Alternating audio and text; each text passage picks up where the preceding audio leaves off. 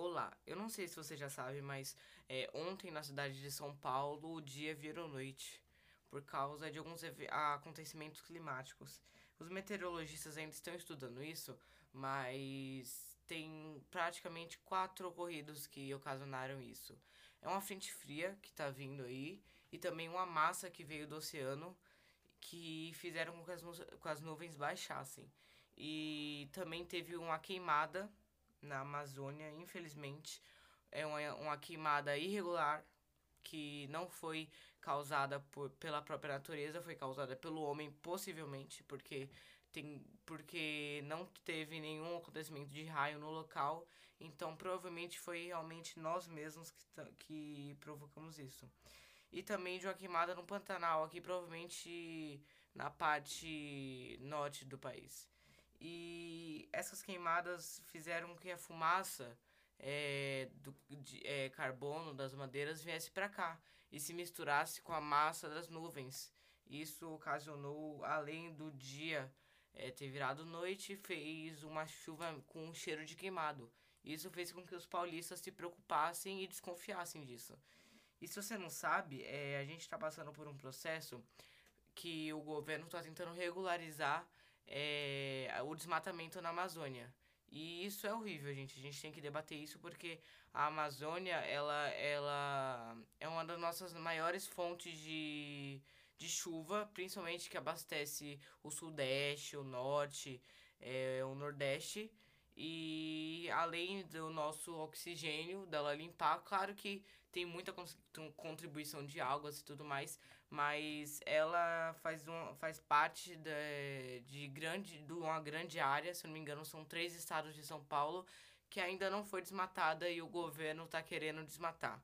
Eles já estão aprovando um projeto que quer desmatar 50% da Amazônia e deixar 50%.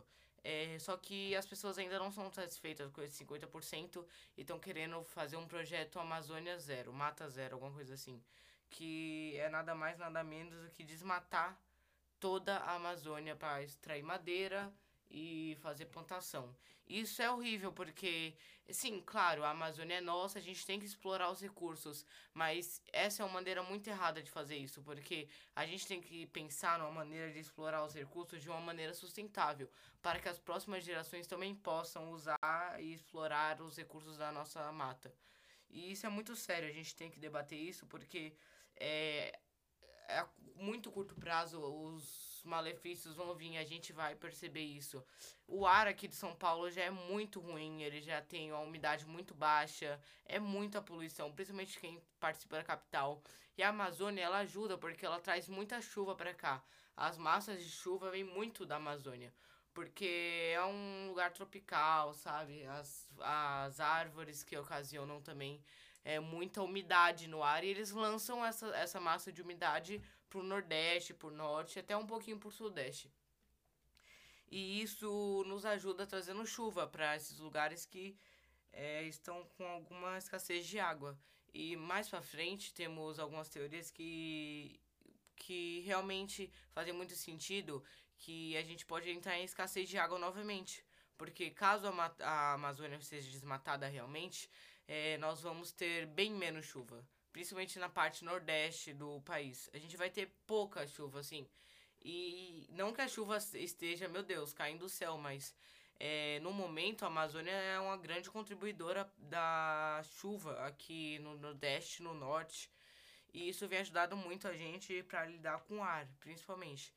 E esse pessoal, eles querem desmatar totalmente com, com a desculpa do capitalismo. Gente, é, não existe essa guerra de capitalismo e socialismo. A gente está discutindo o capitalismo sustentável e o que quer destruir só para um uso próprio de, de pessoas. Isso é muito errado, gente. A gente tem que discutir isso. Quem quer salvar a Amazônia não são socialistas, não são comunistas, porque se for olhar para esse pessoal, eles não estão nem aí para preservação ambiental. Mas até o próprio capitalismo. A gente pode é, usar o capitalismo e abusar dele bastante na exploração da Amazônia.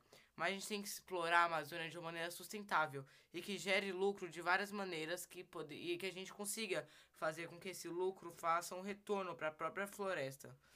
E a gente tem que pensar muito nesse assunto porque o governo tá meio que falando, ah, tá, não tô nem aí pra isso.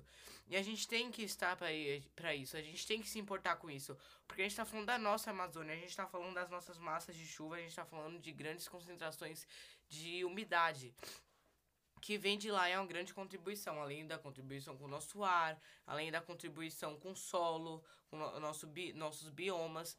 E o pessoal quer desmatar isso, isso é horrível. Então, eu só quero estar tá fazendo esse podcast aqui para vocês se informarem um pouquinho sobre o que está acontecendo.